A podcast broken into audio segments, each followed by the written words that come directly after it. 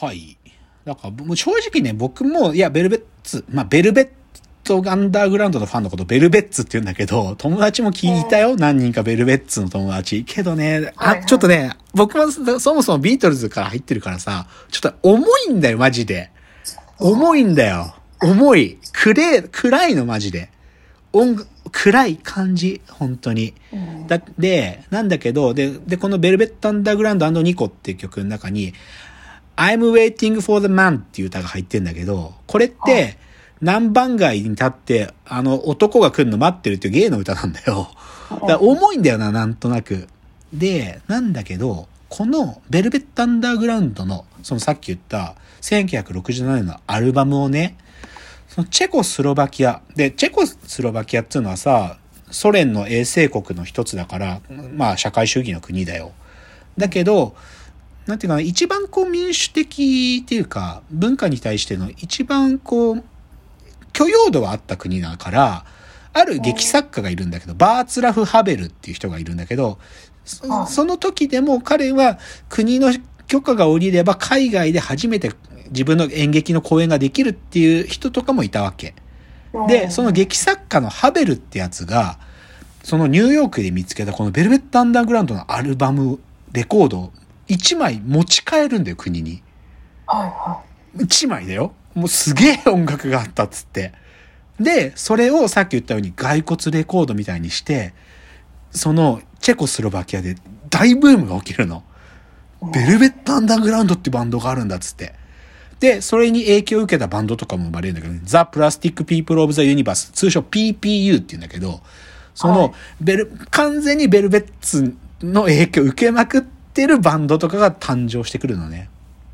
なんだけど、で、で、そういう風な文化的なさ、あ西側の国ってこういうことまで喋、言えるんだっていうことから、まあ、要は俗に言うプラハの春が起きるんだよ。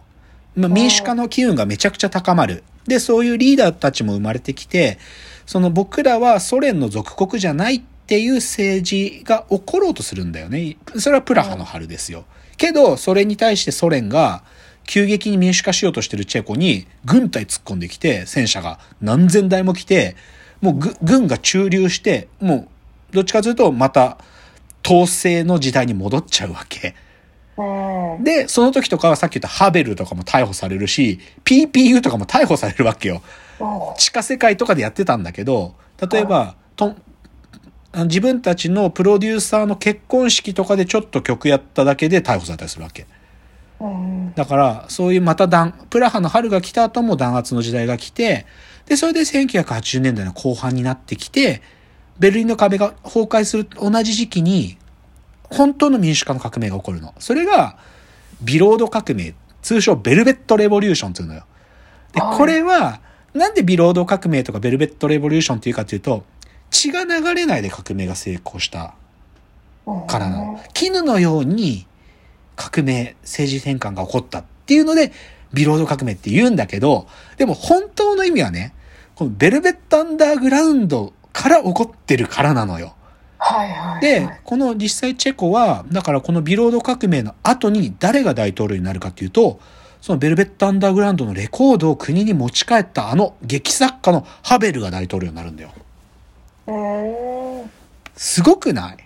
なんかさ、で、で、その、まあ、大統領になる直前ぐらいの時に、今、チェコスロバキアはどういう状況なのかっていうことを世界に伝えるために、ハベルがインタビュアーとして誰にお願いしたいかって言ってしし指名したのが、ベルベットアンダーグラウンドのリーダーだったルー・リードに来てもらうんだよ。ルー・リードがチェコの、チェコスロバキアのその、お城にやってきてね。で、そ俺がインタビュアーでいいのかとか言って、でもここは酒が飲めるのかとか聞くんだよ。かっけえんだよ。でハベルが、いや、普段は飲めない。僕だけはこっそり飲んでるけどね、とか言ったりして。でもそれでルーリードにインタビューされて、チェコスロバキアがそういう風に変わっていくってことが世界に発信されるのよ。で、そのかっけえのがさ、その後ルーリードが、さっき言ったその、ハベルが持ち帰ったレコードで、影響を受けまくって生まれた PPU っていうバンドと、その夜、ライブハウスでルーリードが一緒にプレイすんのよ。すごくない？かっこよくない？だから、なだだからまあ、それが全てってわけじゃないけどさ、なんかチェコスロバキアっていう国の政治体制が転換するそのきっかけは、マジでロックなんだよね。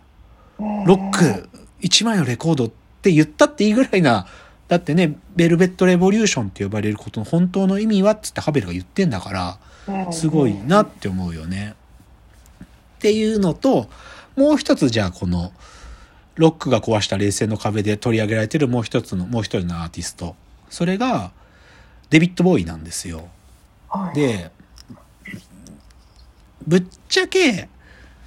デビッド・ボーイは、まあ僕はさ、その友達たちが、その、ニルバーナ聞いてて、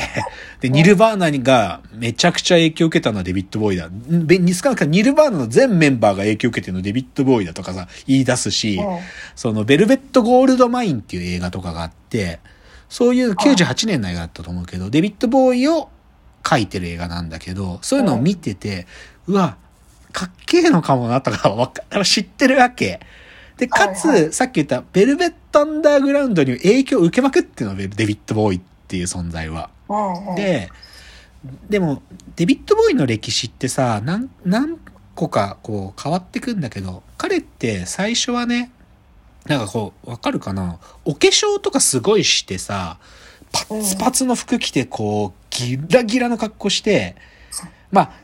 ジギー・スターダストっつうんだけど、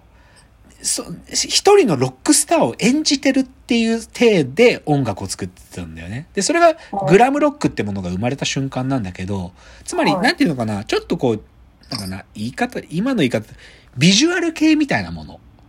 なんか自分を、そういう存在を下ろしてきてやってた人なの。さ、そ、それで最初の商業的成功した人なのね、ベル、あ、グデビッド・ボーイっていうのは。だけど、はいそういうふうに、こうさ、演じる存在をやってきたから、自分が擦り切れちゃったんだよね、デビッド・ボーイはうん。初期、最初の成功の後。で、自分をちょっと見失いかけた時、彼はね、西ドイツ、あ、西ベルリンに行くんだよ。で、な、なんで西ベルリンに行くかっていうと、なんか、やっぱりイギリスの人だったり、まあアメリカでも活用してたけど、やっぱりさ、スターだし、そういう目でみんなが見てくるっていうのに疲れてた。けど、うん西ベルリンの人たちってどこかつつましく暮らしてて、そそその空気がすごくその時の自分には、を救ってくれたんだっつってて、だから、その西ベルリンで何年間か過ごすんだけど、そこで自分を取り戻していくのね、ボーイは。で、で、その時に書いたヒーローズって曲があって、それは、そのベルリンの壁のところで待ち合わせするカップルの歌なんだよ。うんとか、その時に、だからベルリン三部作とか言ったりするんだけど、そこで書いた曲とかの。で、そのデビッド・ボーイが、1987年だったと思うけど、西ベルリンでライブをするんだよ。でっけえライブをするの。その時に、スピーカーの4分の1を東ベルリンに向けて置いてたんだよ。うん本当壁のキワキワのところでライブをして、で、東ベルリンの側に向けてスピーカーを置いてライブをするの。で、それを、まあ聞こえてくるじゃない。で、さっきも言った通り、東ベルリンの人たちは勝手に集会とかしちゃダメなんだよ。でも、なんとなく今日ボーイがあそこでやってるってなってさ、なんとなく分かってきて、はなんか夕方ぐらいから人が集まり始めて、マジで勝手に集会しちゃダメなのに、何千人の若者が壁の向こうでボーイがやってる音を聞いてね、ボーイボーイって言うわけ。で、しかもね、俺をここから出してくれって叫ぶ若者とかも出てくるの。ここから出してくれっつって、俺たちをここから出せとか、そういうこと言ったら逮捕なんだよ、その時に。でも、ボーイがさ、そういう風に音楽を向こうでかけてくれて、それに対して若者たちがって、こういうのもね、多分、まあ、そういう風にやっぱり抑圧された世界の人たちに心の火を灯すことが音楽で行われたってことは事実でさ、だからまあこの2年後に壁は壊れるわけだけど、だから、なんか、デビッド・ボーイってね、どうしてもそのジギー・スターダストの時間っていうか、こうキラキラしたグラムロックの時間のことに目が行きがちなんだけど、やっぱりもっと影響力でかい人なんだよね。なんかね。本当に。なんか、こう自由、自由ってどういうことだっていうことを言った人でさ。だから。で、ちょっと名前も、だからね、だからこの、えーっと、NHK の映像の世紀バタフライエフェクト、ロックが壊した冷静の壁って、これまあ NHK プラスとかオンデマンドでまだ見れんのかなでも3人のそのニナ・ハーゲンっていうメルケルのハイライトだって言った女性歌手、で、ルーリードが率いたベルベット・アンダーグラウンドがチェコスロバキアを壊し、そして東ベルリンに向けてコンサートを行ったデビッド・ボウイってこの3人を扱ってるわけ。でも、ま、まあ、マジで、だからこれ冷戦の壁が壊れていくっていうその時代に、ある種共鳴し合った、なんか、音楽なんだろうなって思うんだよね。で、ちょっと名前出したけど、だから僕がさ、初めてデビッド・ボウイちゃんと知ったのって、1998年に、そのトッド・ヘインズっていう監督がいて、彼が撮ったベルベット・ゴールド・マインっていう映画があったんだよね。で、それ見て、うわ、すげえ、グラムロックってこんなすげえんだって知ったんだけど、実はこのトッド・ヘインズって監督が、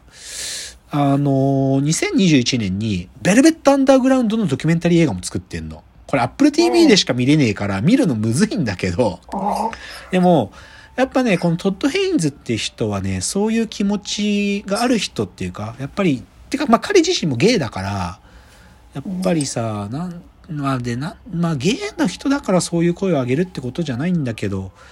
やっぱりね、なんかこう、抑圧されてるってことに対する抵抗とかさ、タブーってものが存在するってことへの違和感ってことを明確に書く監督なんだよね、多分ね。だから、彼はデビッド・ボーイの映画も撮るし、ベルベット・アンダーグラウンドの映画も撮るんだと思うんだけど。だから、まあ言い過ぎて、